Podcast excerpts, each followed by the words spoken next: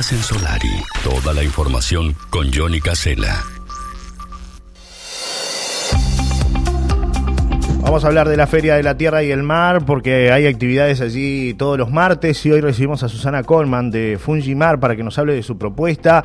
Bienvenida Susana, gracias por estar en contacto con nosotros. ¿Cómo va transcurriendo la Feria de la Tierra y el Mar aquí en La Paloma, en el Paseo Feliz, ahí detrás de lo de Pocho, eh, entre calle Paloma y, y Antares? Buen día, gracias por estar con nosotros. Hola, Buen día, gracias a ustedes siempre por estar.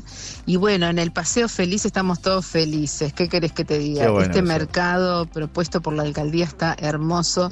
Productos de tierra, productos de mar, se van a encontrar con un montón de cosas y no podía ser menos la estación Fungi que estuviera presente. Es verdad. Sobre todo con la impronta de la educación Fungi, como siempre, ¿no? Es O sea, siempre mi impronta es esa, enseñar, enseñar este recurso tan maravilloso en el que Rocha puntea el país con la variedad de especímenes. Así que bueno, nada, feliz, Eh, en, en tu caso, el emprendimiento, más allá de la parte, digamos, este, didáctica y todo lo que significa eh, compartir el aprendizaje, ¿no? De todo lo que lo que has este, adquirido en, en estos años, Susana. eh, ¿Qué productos vamos a encontrar en tu puesto, en Fungimar? Bien, además de los escabeches tradicionales de diferentes hongos, como el hongo de eucalipto y el delicioso que todos los conocemos, tengo unos escabeches tandori, o sea, bien hindúes con hongo pollo, y después de la educación, que es la conservación de los hongos, traigo polvo de hongos, traigo viruta de hongos, traigo hongos secos y bueno, y un montón de cositas más, diferentes hongos para que vean hongos frescos también. Hoy traje unas calvatias recogidas del campo y bueno, variedad eh, para que también vayan como familiarizándose con el producto, ¿no? Porque estamos muy acostumbrados al escabeche o al hongo Claro. fresco porque tenemos el delicioso y todos lo consumimos, pero que también se sepa que se puede conservar de otras maneras y tener todo el año hongos deliciosos, incluido el verano, ¿no? Claro, eso que te iba a preguntar, eh, hablaste de polvos, hablaste de virutas, hablaste de, tinturas, hongos secos, ¿de qué se trata? ¿Se puede utilizar, se puede consumir esto? ¿Es para la comida o es para alguna otra tarea, Susana? Bien, lo que sea polvos, hongos secos, virutas, por ejemplo, para la comida, a ver, el polvo lo podés usar como condimento para espolvorear sobre una ensalada, usarlo en una salsa con crema, sin crema, ponerlo en un guisito, usar en pastelería, porque yo también los utilizo en pastelería, si quiero hacer de repente, no sé, unos muffins y, y ponerle un sabor diferente, le pongo el polvo de hongos boletos del Parque Andresito que huelen a chocolate cuando están secos, Qué bueno, esto. por ejemplo. Qué bueno Sí, esto. y también después el tema de las tinturas con los hongos medicinales también es importante. Eh, aprovecho a decir que pronto se viene un taller de medicinales en La Paloma y, y para aprender también, porque tenemos no solamente el alimento en la naturaleza, sino también la medicina, sin faltar el respeto a la medicina tradicional. ¿no? Obviamente, obviamente. Es un Sí, complemento bien. muchas veces, ¿no? Inclusive los propios médicos hablan de eso. ¿no? De- del complemento. Totalmente. Y de también adquirir de la naturaleza. Todo viene de ahí de alguna manera, más allá de lo sintético y de la industria farmacéutica, ¿no? Por supuesto, por supuesto. Además del- de, este alimento que yo digo siempre que es alimento de calidad por la cantidad de proteínas y vitaminas que tiene, abundante y gratis. Si tendremos que aprovecharlo y cuidarlo y cuidar estos recursos, ¿no? Susana, para quienes no te conocen, ¿cómo comenzó Fungimar? ¿Cómo tuviste la idea de crear este nombre, crear esta marca y de estar en La Paloma con todos estos productos? Bien, además de hacer años y años que trabajo con hongos, yo soy cocinera y cuando iba a venía a trabajar a La Paloma, que me bajaba en la terminal, yo vivo en Arachaña, venía juntando hongos en una época donde había bastante escasez de cosas, había eh, una crisis económica importante, parecía la de ahora, Sí. iba juntando determinados hongos y la gente me preguntaba, muchas veces reiteradamente me preguntaban por qué juntaba esos hongos.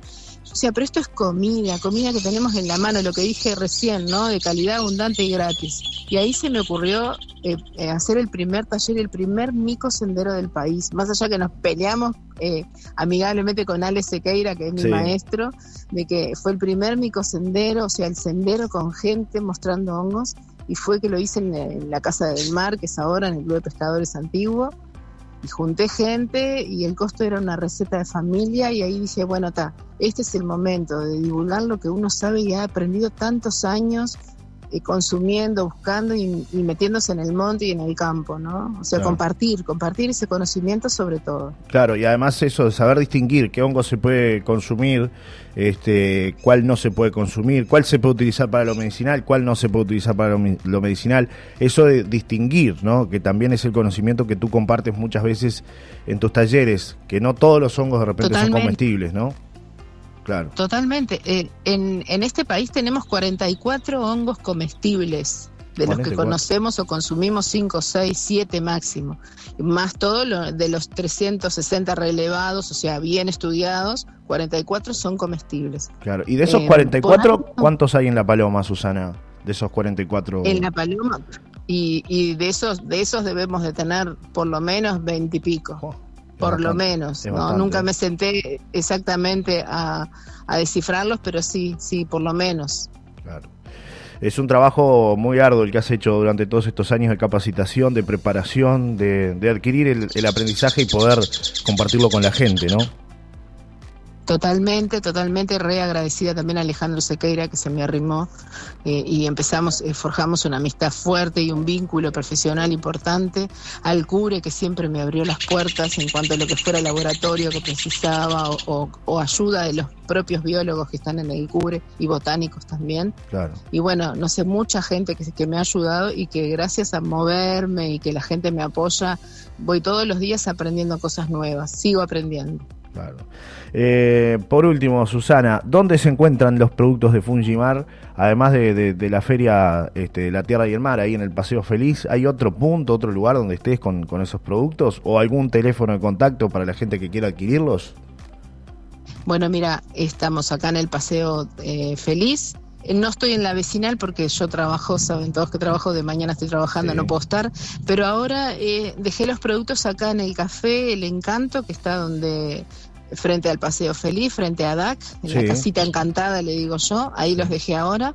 Y bueno, y si no tienen mi número de teléfono, que después lo pasamos, y, también me pueden llamar. Em, lo bueno de esto es que yo, viste que siempre estoy sacando flyers y compartiendo de los talleres y que también a los talleres llevo los productos y que si no van al taller igual se pueden arrimar al lugar y, y buscarlos allí también. Perfecto. Te agradezco por estos minutos, Susana. Un placer conversar contigo como siempre. Éxito, ¿eh? Siempre agradecida y vamos arriba con la radio, siempre, siempre esa generosidad que tienen ustedes. Muchas gracias. gracias. a ustedes. Un abrazo, Susana. ¿eh? Que pasen bien. Chao, chao. Chao. Susana Colman, señoras y señores, esta entrevista la pueden volver a escuchar en solariradio.uy. Pausa, ya venimos.